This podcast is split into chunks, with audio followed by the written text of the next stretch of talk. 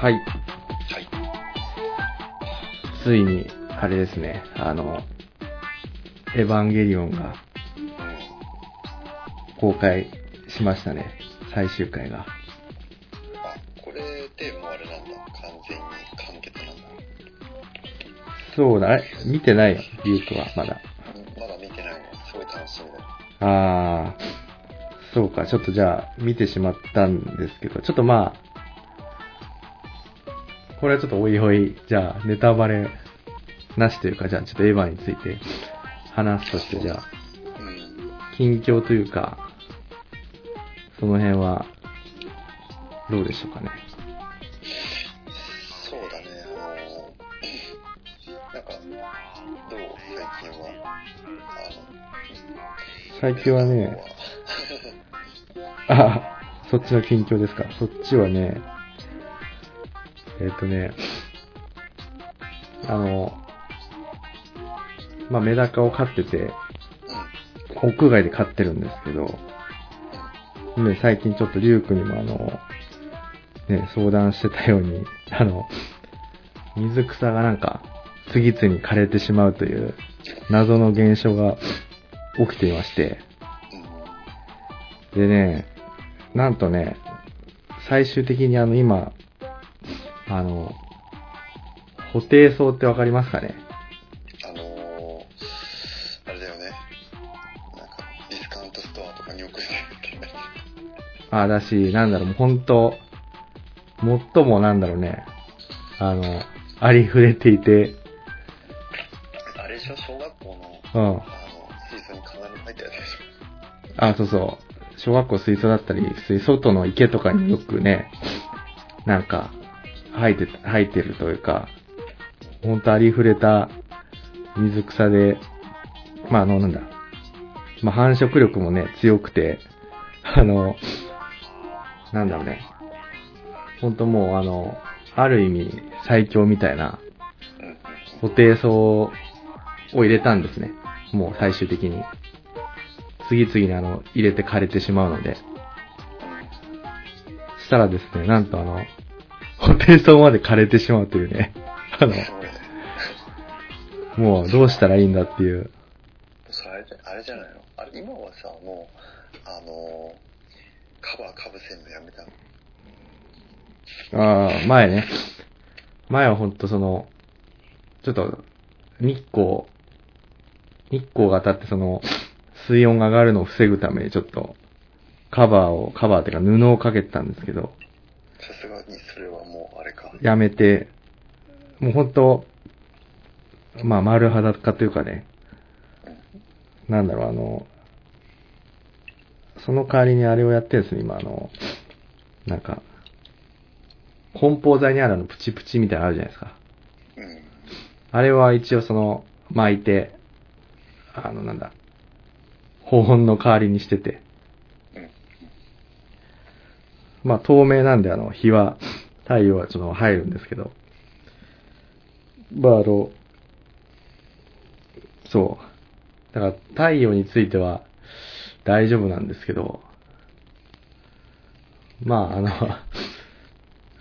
それ以外というかね、もう謎の原因によってついに最強の補定層まで枯れるような水槽の状態になっているんですが、まあメダカはなんかあの、ね、元気に泳ぎ続けているという不思議な状態です今。ああ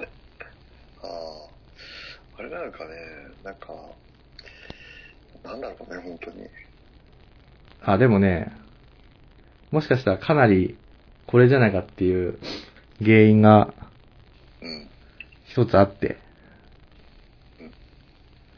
実はですね、あの、一番最初にうん水槽をその、なんでしょうね、まだメダカを入れる前にその、なんだ、水槽をちょっと立ち上げるときに、うんえっと、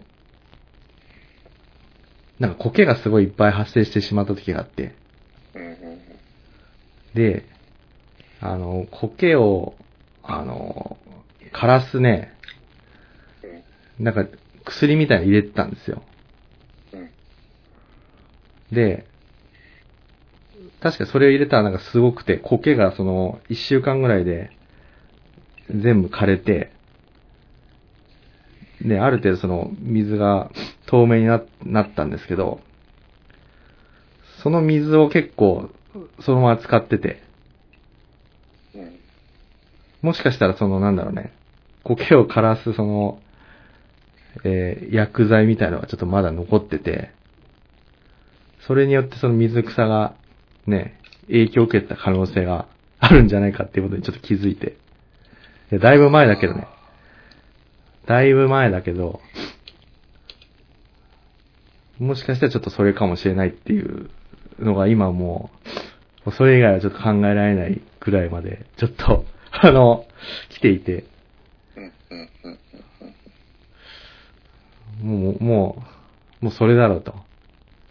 最強のね、固定層を枯らすほどのね、パワーを持つものとしたら、そうなんか、科学、科学的なものじゃないかっていう。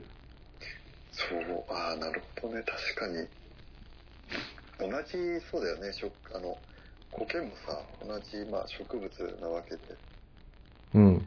メダカは生きてるけど、その最強のね、野草が、まあ、死滅してしまうっていうことは、その可能性は十分あり得るよね。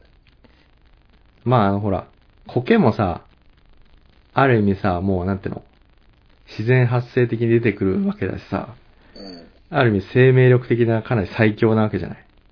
そうだ、ほっといても出てくるわけだね。ねえ、そいつを殺すぐらいのさ、あの、薬、薬物というか、だからさ、普通に考えるとさ、あの、ほしょなんだろうね、同じ植物である水草も影響を受けるよね。うんうん。うんなるほどね。だからま、あ、あ、ごめん、その、結論を言うとね、すごいあの、 これはなんだろうね、うん。多分メダカを飼ってる人とかビオトープをやってる人しかなんか共感してもらえないと思うんですけど、もうあの、泣く泣くあの水替えをしましたね。なくなくなんだ。えだって、これまでほら、ずっとほら、水を変えずにさ、うん。ある、ある程度のその、環境をうん。作ってきたのに、それをもう変え、変えざるを得ないというかね。うん。うん。そう。だからその、作り上げた環境を一回もう、自らの手で破壊せざるを得ないという、この、悲しい状況になってしまって。うんなるほどね。あまあでもなんかその話聞いてて思ったのが前ちょっと、ね、浜岡がそういうのやってたっていうまあそのビオトープやってるっていう話聞いてあ。うん、まあ全然ビオトープ自体詳しくないんでうん。ちょっと YouTube を見たんでマジで。うん。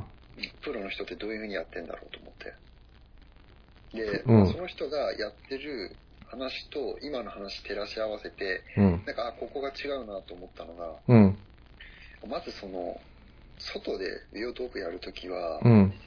あの必ずなんか陶器を使ってるみたいなね。おー。あんまりその、いくつか動画見たんだけど、うん。あんまりそのガラス製品でやってる人、まあ、上手い人なんだけど、はちょっと見なかったかな。うん。で、そのなんか理由みたいのもはっきりその YouTube の中で言ってたんだけど、はいはい。なんかその、もともとそのガラスって、うん。あの、室内用に作られたもので、うん。まあ自然界にはそういう環境って存在し得ないじゃん。うん。で、何が問題かっていうと、あの、寒暖の差なんだって。ああ、はいはいはいはい。もろ、まあ、ほら、ちゃんと、その寒温の差がね、激しくならないように、まあ、プチプチとかで、まあ、工夫はしてるものの、うん。やっぱりその、普通の陶器とかに比べると、はいはい。どうしてもその日中と差がこう生じてしまって、うん。で、それがなんかその生態にすごい、こう、なんて言うんだろう、ストレス与えてしまうっていうのは、なんか言ってたね。ああ、なるほどね。それはね、その通りだと思う。であと確かにもう一個、あの、気になったのが、うん。あ気になったっていうか、あ違うなって思ったのが、あの、なんか土の種類かな。あ、土ね。土は確かにね、言ってなかったんですけどね、何も考えてなかったんですよ。うん。あの、砂を使ってますね、 砂。ああ、なんか、結構それ、なんかヤバ系だね。やばい。。そ、その、まあ、プロというか、うん。うん達人が言うには、なんか赤玉土を必ず使うらしい。ああ、はいはい。あれでしょあの、ちっちゃいその穴がさ、開いててさ、そうそうあそう。のバクテリアがその、住みつけるうー隙間があるさ、そういう土がおすすめですみたいな感じだよね。あ、そう。で、なんかもう本当あれらしいんで、その、その人が言うには、うん。なんかこう素人の人って、なんかその、動いてるもの、つまりその生態であったりとか、うん。あと水の綺麗さうん。ばかりになんかこう注目するんだって、で、何か問題があった時にそっちに原因があるんじゃないかっていうふうに思っちゃうんだって。うん。だけど、一番注目すべきは土の種類なんだって。へえ。で、土の環境さえ整えればう、ん。ある程度汚い水であったりとか、ある程度、こう、まあ、弱ってる、その、生態だとしても、うん許容してくれるんだって。うーん。だから、結構それはなんか、まあ、土作り、その人が言うには土作りって言ってたんだけど、はいはいはいはい。なんかビオトープは土作りだみたいなこと言ってたね。うーん。で、なんか結構その、実際にの水草とか生態を入れるまでに、なんか、まあ、その人は、半年ぐらいかけてたね。半年、ああ、結構。たもう単純に本当にあの土に水入れるだけではいはいはいはあとはもう何もしない本当に何もしなくてあの外にほったらかしにして、い。うん。なんかこう微生物をこうわわざとこう湧くような環境を作った上でうーん。なんか水草とか生態を入れてたねはいはいはいはうんい。なるほどね。なんか確かにさその様子見ててあ全く環境は違うけどつながる部分があるなと思ったのがやっぱりその家の中でやる、その水槽はいはいはい。もうやっぱり同じ共通してる部分があってさうん。今あの実はあの実家でやってるその6 0センチの水槽が、うん。私がやってるその水槽って超調子が良くてマジで。私がそのアクアリウム歴結構もうんう。何年も5年あ6年以上も経つんだけどはいはいはい。中でも一番いいんだよ今状態がええあ、それは何でわかるのそれは。もうね本当ねあの一言で言うならあの多様性ええあ、なんか、なんかいるんだっけ飼ってるんだっけ今。メインはあのシュリンプああ、はいはいはだっい。て、本当はあの実はそのその水槽の中でその水草を、まあ、あのき貴重というかさ高価な水草をうん。増やしてメルカリとかヤフオクで売ってちょっとなんか副業でもしようかなみたいなのを企んでてさはいはいはいはい。でそのコケ取り要員としてあのレッドチェリーシュリンプっていう、まあ、エビがいるんだけどうん。それを飼ってたんだようんうんうんそしたら、今となってみたら、その水槽の状態が良くなりすぎちゃって、うん。うん。あの、そのシュリンプが増えすぎちゃってさ、うんうんうんうん。どっちかっていうとなんかシュリンプメインになっちゃったんだよね。結果的に。あ、そういうこと最初はね、ほんとね、か買ってきた時10匹くらいしか買ってきてなかったんだよ。うん。今200匹ぐらいいてさ、多分わかんないけどね。あの、200, 200匹数えたわけじゃないからわかんないけど、え、そんないっぱいいるのもうすごいんだよ。えで、さっき言ったそのレッドチェリーシュリンプって、えうん。あの、いわゆるその、B シュリンプとはちょっとまた違う系統で、どっちかっていうとあの、沼エビ、うん。あの、ヤマト沼エビとかさ、うん。あっちの方の種類近いんだよ。うん。なんで結構その、沼エビっていうぐらいだから、一回こう水にこう慣れると、うん。あの、なかなかこう、なんていうの、死なないというか。うーん。それあれだっけ僕あの、レ、B、んエビの中でもほら、なんかすぐ死んだやつとかいるとか言ってたじゃん。それはあの、ビーシュリンプだ、 B シュリンプなんだ。それじゃないんだ。あそう、ビーシュリンプは台湾産の、えー比較的水がきれいなところで住んでるあエビなん違うんだ。うーん。で、個体もちっちゃいんだよ。はいはいはい、やっぱちっはいちゃい。からよ弱いし、あと、そういう清流でしか生きれないから、まあその、ちょっとした環境の変化で、まあすぐ死んじゃったりとかするんだけど、うんうん日本古来からいるその固有の種っていうのは、うん。うん。あ南沼エビと大和沼エビって言われてるやつで、はいはいはいはい。この2種類は、あの、沼エビ系で、うん。沼に住んでるから、うん。まあ、比較的ちょっと汚い水でも、まあ、生きれるんで、あの、水質さえ変わらなければ。あー。で、その、沼エビを交配して赤い種類、突然変異で赤くなったやつだけをどんどん選別してって真っ赤にしたのが、なるほどね。シュリンプって言われる、うんはいはいはいはい種類なんだけど。で、そいつらをコケ取り要員で、その、60センチ水槽に、まあ、入れたんだけど、うん。そしたらもうほっといたら200匹ぐらい増えて、はいはいはいはい。で、話戻すと、うん。そのなんでね、そんな調子いいかって言っても、水槽を見ると一目瞭然で、うん。壁にぎっしりね、なんか微生物みたいのがいっぱい湧いてんの。えー。細かいさ、て、まあ、もう俺、見えんの詳しさく。ない。あ、目で見えるんだよ。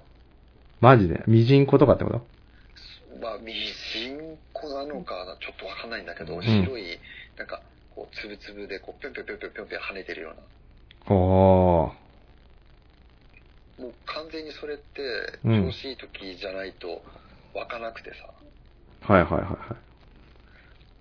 あの、もうちょっとね、環境が崩れたりとかすると思うんです。びっくりするよりいなくなったりするんだよ。大量死。 そうそうそう。ちょっと先日までね、あんなに壁にいっぱいくっついてたのに、どこ行ったんだっていうぐらいいなくなっちゃうんだよね。だから、えあの、一つのバロメーターになってるんだけど、ー。うん。うんまあそういう微生物もいっぱいいるし、あと、うんもうその、シュリンプ飼ってる人だったらよくわかるんだけど、こう、土をさ、ほじくるような、こう、仕草するんだよね、シュリンプって。あー、つまつまやってるやつそう、つまつまやってるやつ。うん。つまつま具合が半端ないんだよ。おー。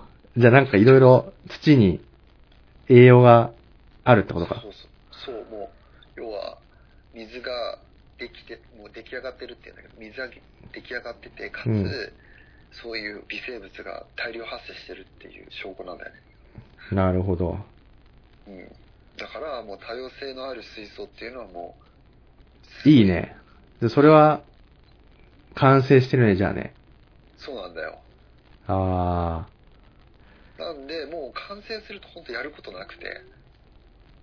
まあ、あとはいかにその環境を維持するかってことだよね。あそうそうそう。意外とね、なんかそれで調子こいて、なんかほら、ほったらかしにすればいいんだと思って、うん。何もしないと、なんか意外とこう、前もちょっと話出てきたけど、こう溜まっちゃいけないような物質が着々と溜まり続けて、あのー、あ、翔さんか。そうそうそう、うん。あの、一気にこう、たいなんていうの、崩れたりとかするんだけど、はいはいはいはいはだから適度に、まあ例えば3ヶ月に1回ぐらい、い。うん。あの、ちょっとこう、水替えプロ、そうだね、水替えをこうして、うん。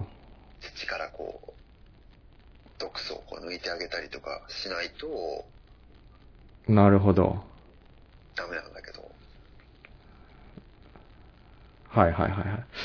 なるほどね。まあでも、かなり、かなりというかもう、ほぼ完成形に近いということだよね。そうだね。やっぱ、昔ビーシュリンプ買ってたからは思あったけど、まあ、沼エビって楽だよね。あ、ああ、沼エビとさ、メダカだったらどっちが強いのかね。あ、メダカだね。やっぱメダカなんだ。うん沼エビは、まあ、そのビーシュリンプに比べて確かに強いとは言い言っても、うん。エビってさ、あの、魚と違ってエラがないじゃん。うん。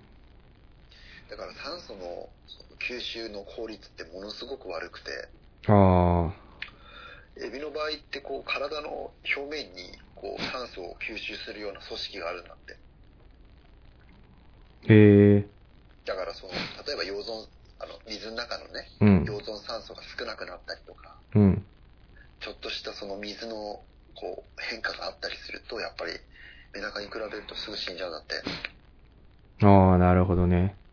だからメダカ死んだら相当だよ。いや、一回やってますからね、私はね、メダカの大量虐殺を。まあ、ここで無理やり繋げるのもなんだけど、うん。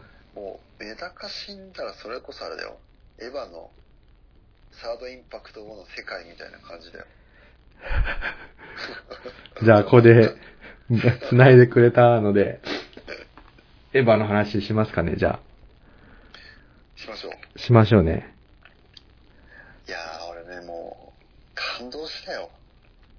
あ、見たのいや、もう、あ、もちろん、最新作は見てない。9までしか見てないけど、あしあの、しシンの方は見てないんだけど、あ、うん、まあ、今回ね、あの、ほら、コロナになって、うん。こう十分こう安全が確保されてから見に行こうかなと思ってたから。ああ、まあね。だから、ちょっとなタイミングが遅くなってしまったけど、うん、まあ一応再来週あたり、あの、まあ、見に行こうかなと思ってて、おー、いいね。うん。まあ感慨深いですよ。あの24年。 24年か。。うん。24年ですよ。で、あの24年。か。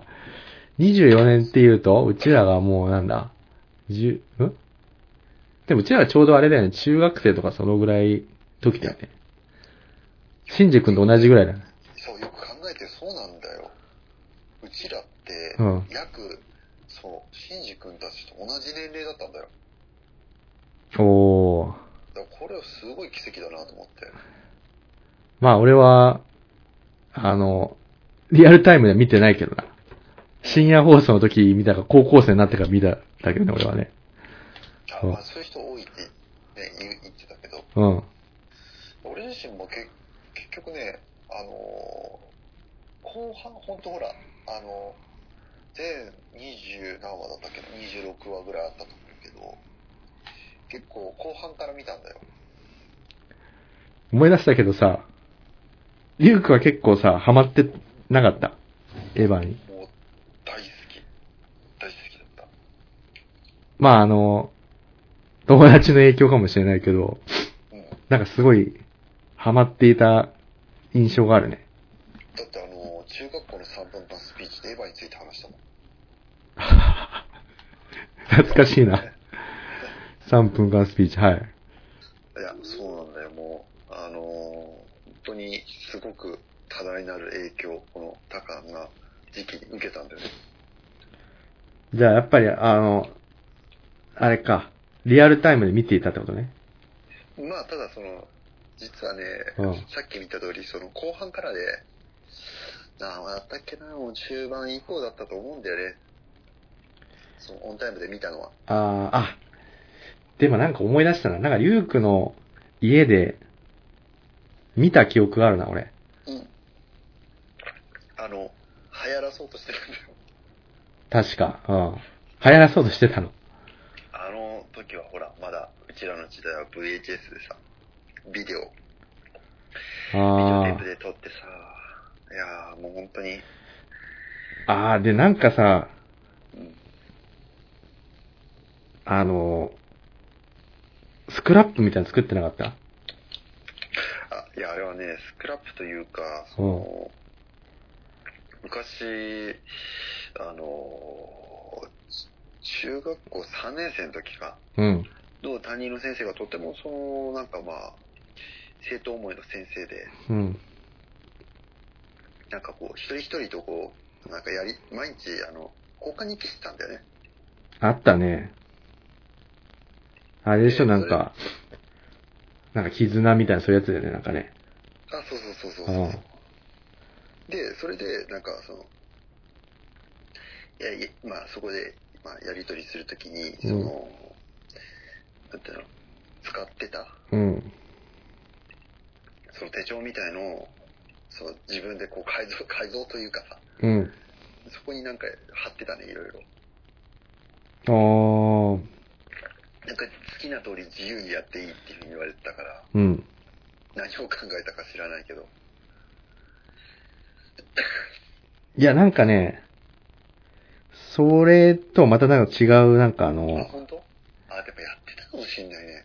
ほら、当時さ、まあ、今もあるけど、ほら、雑誌でニュータイプとかあるじゃないあったあった。ああいうやつのなんか切り抜きみたいななんかあ、してたししててた。たよね。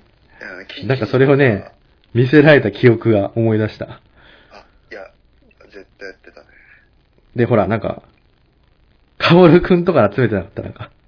あ、そう、大好きでさ、あ一番好きだったね。あ、カオルくんが好きなんだ。珍しいねう。ん、そう。 不女、不女子的 視点だな。おう。なんかね、ほら、オタクとかってさ、うん。あの、カジさんとかさ、うん。あと、カオルくんが結構好きな人多いらしいね。あ、それ何男性で女性じゃなあ、くて。そう。あまあ、だ男性にも女性にも。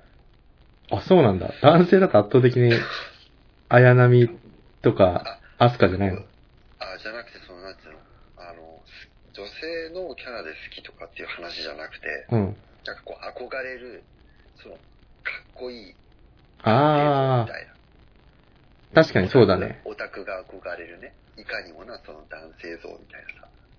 あチャラいけど、本当は実はなんか、すごい仕事できるとかさ。あ、ちょっとなんか兄貴的な感じの、ねえ、わかるわかる。そうはいはい。そうで、あとは、ほら、カオルくんなんか、ほら、こう、ちょっと、謎めいた感じでさ。でも、はいはいすごい、実はこう、キーパーソンだったりとかね。ああ、そうだね。まあまあまあまあ、あったんだけど、うん。で、そうなんですよ。すごい好きで、めちゃくちゃその影響を受けてて、確かに、まあ、オタクだよね、ほんとね。うん、そうだね。好きだったね。すごいその、驚愕したのがさ、うん。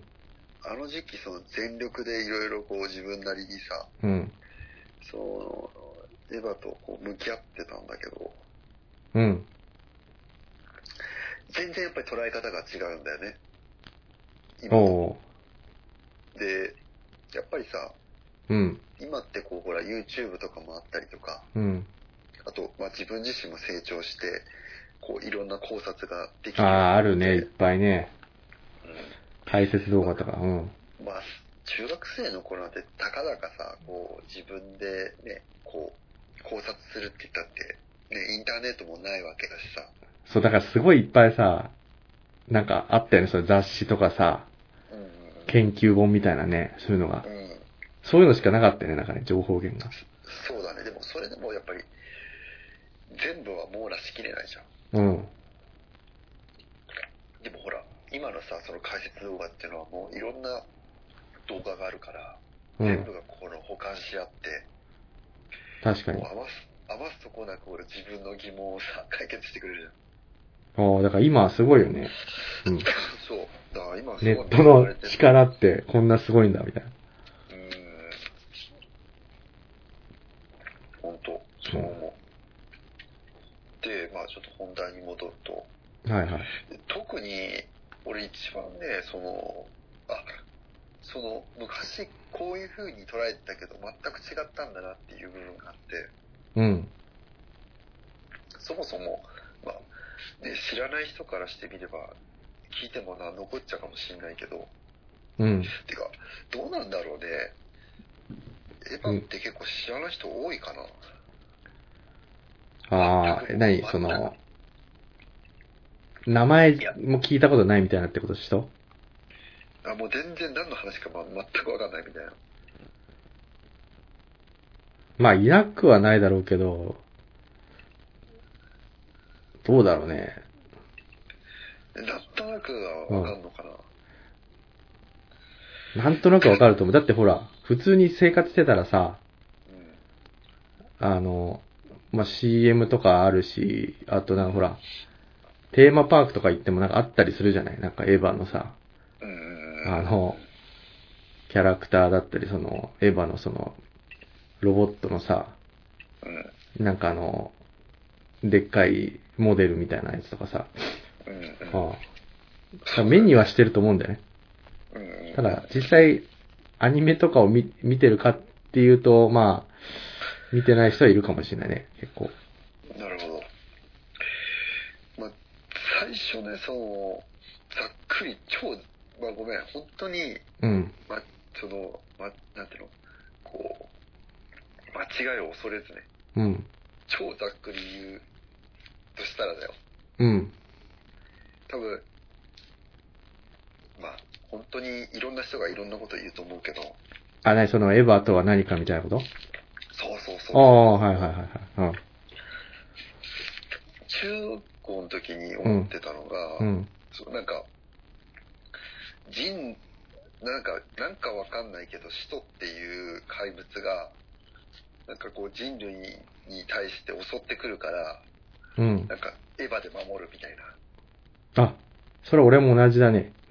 それがもう中学校の時のその捉え方。だからああいうウルウルトラマンみたいな感じだよね。そうそうそうそう、いや、そまさに本当その通り。正義の味方がエヴァで、敵が使徒使徒みたいな。あそれこそ言い方を変えればさ、なんかこう宇宙人がうんさ、地球を侵略してくるみたいなさ、あはいはいはい。いやそんな感じでずっと捉えてたんだけど、まあそうだよね。うん。でもこれ全く違ったんだよね、実は。 全然そんな話じゃなくて。いそうだね。や、そもそも、そのなんか、まあ、ね、あの、解説動画でもよく取り上げられてるけど、うん。あまあその、要は旧約聖書になぞられてんだよね。物語が。旧約聖書。もモーゼの。う、キリスト教とかさ、うん。ああ、はいはい。神話ではないけど、まあ、神話みたいな形でさ、まあでも結構スケール的に、なんだろう。まあそ、その聖書的な、ね、うん、テイストはあるかもしれないね。うんでそのなんかその要は旧約聖書とか、うんあとキリスト教の考えがベースになってるっていう話を聞いた時に、うん。ものすごいこう全てがこうなんて言うんだろう自分の中でこうしっくりきたんだよねああここではこういうこと言いたかったんだみたいマジで。なうんすごいね、それは。キリスト教的な知識がないとわかんない。いや、俺ね、すごいいろいろ最初、まあその、昔もそうだったんだけど、疑問があってさ、うん。いや、そもそも、エヴァって何みたいな。まあそうだよね。うん。なんかその、単なるロボットじゃないじゃん。うん、そうね。で、その時点で、まあ、本当は知らなかったわけよ。まあなんかその、ね、なんか人間なのか、人なのかみたいなね、そそんな、。そううんそうで、まあ、その大人になってね、あ、これだったら、その、エヴァを説明するのに分かりやすいなっていううん、まあ、そのエヴァとはみたいなのが自分の中でさこう出来上がっててさ、マジで、うん、うん、っていうのは多分なんだけどうん、なんかその前さこの話の中でも取り上げたけどうん。やっぱこうなんか人類の進化なんだよね多分ああ、あのそのテーマって、はいはいはいはい。人類の進化、なるほど。うんだから人類がどう進化するべきなのかっていう多分自分が受け取ったうん、うん。エヴァとは何かっていうのは多分そこだと思うんだよねなるほど。だから決してなんかそう人対人間まま間違いではないかもしんないけどそれもうん、いやそれもそれは表向きの話であってうん、もう多分、あの、ね、ほら、解説動画とか見てるっていう言ってたから多分知ってると思うけど、うん。やっぱそうじゃん。うん、うんまあね。あの人対人間っていうのは、まあその一つの、なんだろう、切り口から見た表向きの話でしかないわけじゃん。うん。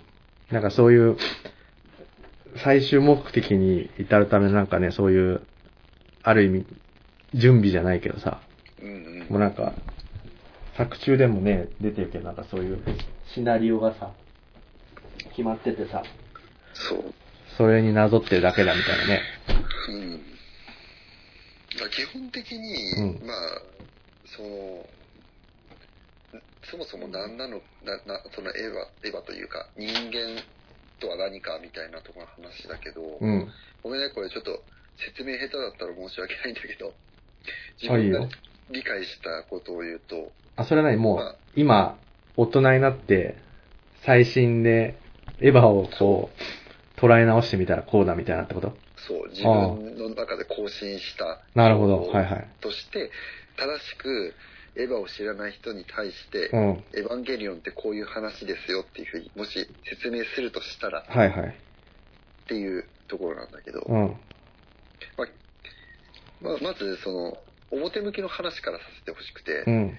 なぜかっていうと、いきなり本質の話してもう、ん。あの、全くその意味がわからなくて、うんちょ。っとこう、なかなか受け入れづらいと思うんで、うん。表向きの話をして、実はその表向きの話ってこういう、まあ、本質的な部分があるんだよって説明した方が分かりやすいと思うから、はいはいはいはい。先にちょっと表向きの話したいんだけどう、ん。まあ、基本的に、えーっと、舞台は、まあ、地球で、うん。その地球に2つの生命がいるんだよね。うん。で、1つは、えーっと、アダム。アダム。うん。 1つはリリス。リリース。ううん、ん。イブじゃなくてて、リリースだね。イブじゃなくてリリスなんだう。ん。で、リリスっていうのは、まあ、あの旧約聖書的に言うと、まあ、イブと同じなんだよね。おう。で、あの、エヴァ、エヴァの、あの、名前の由来になってるイブ。うん。で、まあ、この旧約聖書の中で、その、まあ、何が、その、まず、この二つの種があることによって問題が起きるかっていうと、うん。基本的に、その世界の中では、一つの惑星では一つの種しか、まあ、反映できないと。なるほど。うん。で、一番最初に地球に来た種っていうのがアダムなんだよ。うん。で、アダムっていうのはものすごく、その、強い生命体なんだよね。はいはいはいはい。もうあの、ジョジョのさ、うん。第2部で出てカーズとか。そうそうそう、カーズみたいな、もうそのひあ一つ単体でものすごい強靭な、なるほどそのんていうの、生命力を持ってると。うん。で、肩やその後に、うん。何かのきっかけによってなぜかそのもう一つの生命体が同じ惑星に来ちゃうんだよねうん。基本的に一つの惑星では一つの種しか反映できないから、うん。神は一つの種しかそこに置かないはずなのになんかバグみたいなのが起きて、うん。後からそのリリースっていう種が来るんだよねうん。でよく旧約聖書の中でさアダムとイブみたいな話があってはいはいはい。アダムはこう生命の実を食べたうん。イブはあの知恵の実を食べたああ、はいはいはい。ってよく言う話があるじゃん。うん。で、あれ何かっていうと、うんまあ、生命の実ってはその名の通り、生命の、あの、ものすごい生命が宿る、こう、力を持つ実を、まあ、アダムは食べたと。うん。それに対して、まあ、リース。これは、えっ、と、知恵の実を食べたんだよね。はいはい。で、お互いメリット、デメリットがあって、うん。アダムはものすごい生命力はあるんだけどう、ん。知恵の実を食べてないから、バカなんだよね。パワー系知性なの。そう。めっちゃ強い、めっちゃこう、生命力あるんだ け北ど、斗の拳に出てくるようなあの。ね。そはう。だけど、まあ、バカだと。あ、うん。で、それに対して、まあ、リリス。これは、えっと、知恵の実を食べたんで、うんで。も頭頭がいい。うん。だけど、生命の実を食べてないから、ものすごい体あ弱いと。すぐ死んじゃうう。ん。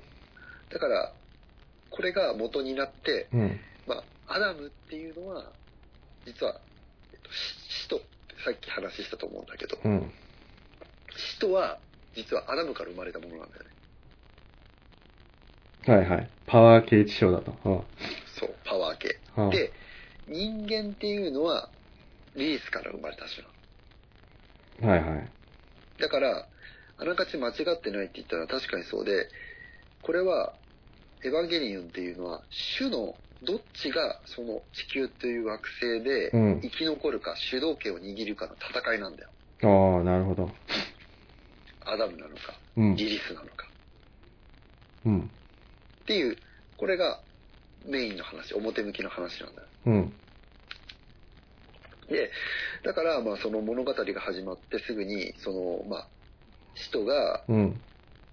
まあ人間に対して、こう襲いかかるような描写から始まるんだよね。はいはいはい。ところが実はこれは表向きの話であって、うん。で何が表向きかっていうと、うん。まずさ、その、中学生の時に、実はその、ずっと疑問に思っててクリアできなかったことがあったんだけど、うん。なんで人って毎回一体ずつしか襲ってこないんだろうと思ってたの。おお確かに。それはあの、大人の事情的なんじゃなくて。そうそうそうそう。いや、そうなのかなと思ったうの。ん。なんかこう、物語の展開というかね、うん。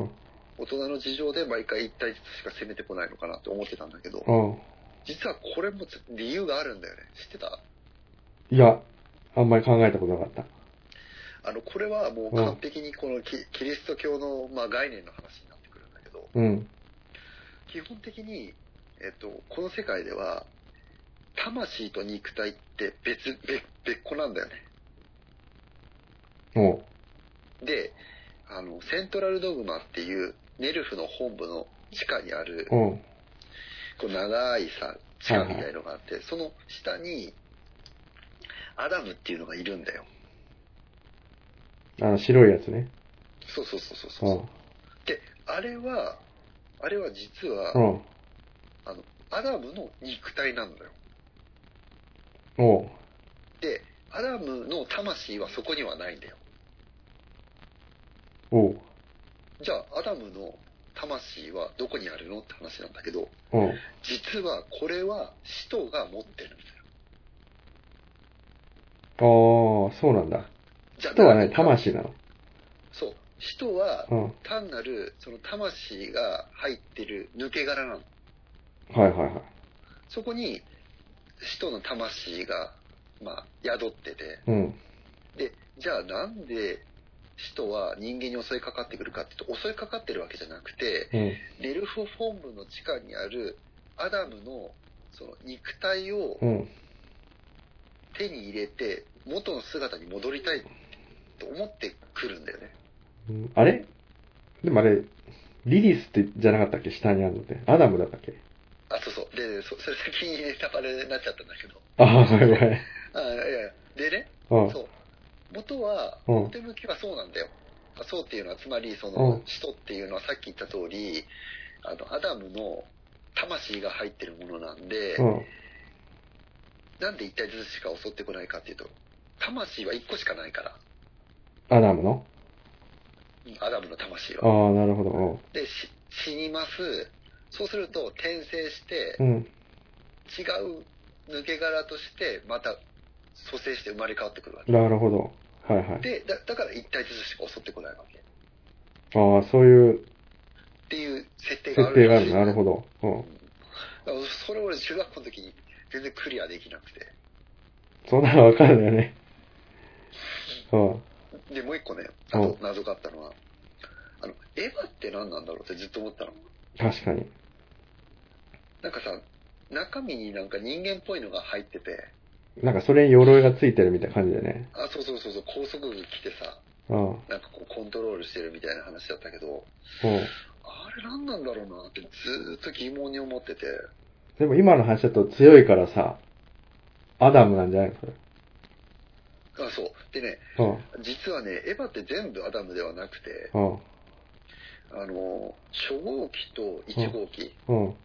あの、レイと、あの、シンジ君が乗ってる。うん。あれは、なんか、あの、アダムから作った、なんかク、クローンというかさ、はいはいはい。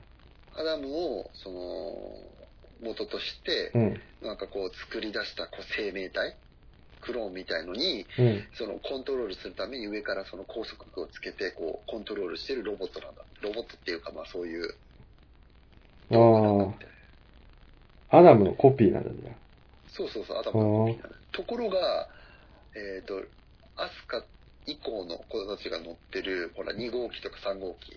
あ。確かに。出てくるよあねれは。うん。そうそう、あれは、あの、イブの、あ、逆か、ごめん。逆だわ。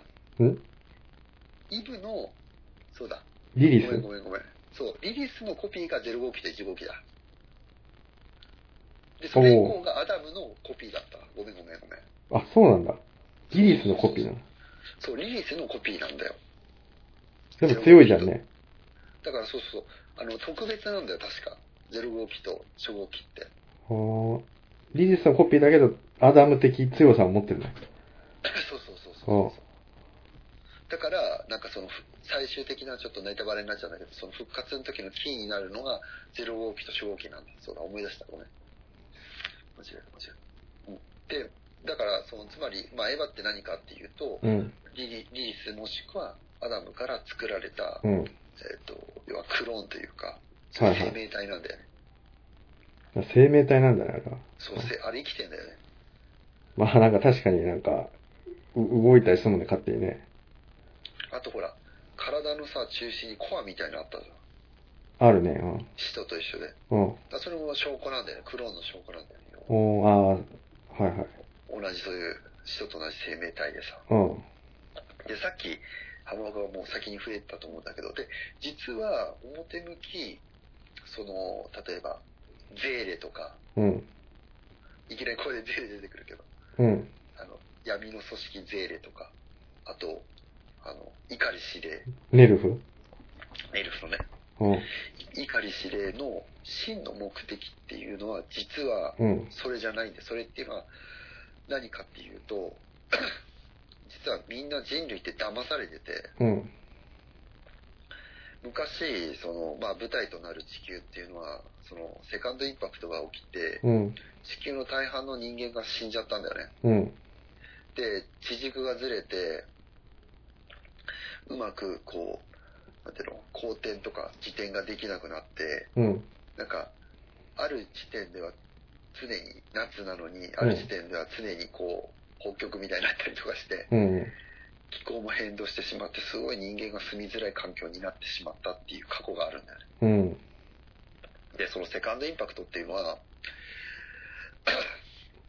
まあまず最初置いといて、うん。で、それ、その悲劇を起こさないようにするために、うん。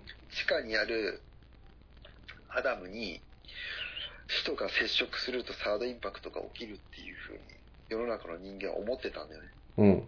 だから使徒が来たら、そのネルフ本部の地下にあるアダムに触れさせないようにするためにエヴァを使って迎撃するっていう大名大義名分があったわけ。うん。だけど、実はこれは、あの、その裏でうん。怒り司令とか、もしくはゼーレたちは違う思惑があったんだよ。うん。それが人類保管計画。はいはいはい。で、これは聞いた時思ったんだけど、うん。これ、この前話してたあの人類が一つになるって、まさに同じ考えじゃんと思ってさ。あー、なんか進化してみたいな話そうそうそうそうそう。確かにあの、エヴァと言ったら、やっぱ人類保管計画でね、有名なのは。うん。うん。うん。何なのかよくわかんなかったけど、最初はね。そう、俺もそうだ。人類保管計画って全然わかんなくてさ。うん。もう簡単に言ってしまえばもう、要は、アダムとうん。イブうん。が、まあ、一つになって、うん。お互いね、知恵の実も持ってるし、生命の実も持ってるし、うんお互いが一つになることによって、うん。完璧な生命体になりましょうよと。うん。究極の。うん。あそれが人類補完計画なんで、はいはいはいうん、人一人は弱いよね。はい。すぐに傷つけ合うし、お互い騙し合うし。うん。うん。だから、その、使徒の、うん。あの、強靭な、その肉体、うん生命力を手に入れるために融合して一つの生命体になりましょうね。そうしましょうよっていうのが、うん。まあ、人類保管計画の本当の意味合いなんでね。はいはいはい。ところが、実は、ここもまた裏があって、うん。ゼーレと碇シジェって、うん実は途中まで同じ考えのように見せて、うん。お互い、実はその、狙ってる部分が違うんだよね。人類保管計画でも。うん。リュークがエヴァンゲリオンについて解説します。今回はここまで。それでは皆さん次回の更新まで、ゆっくりしこってね。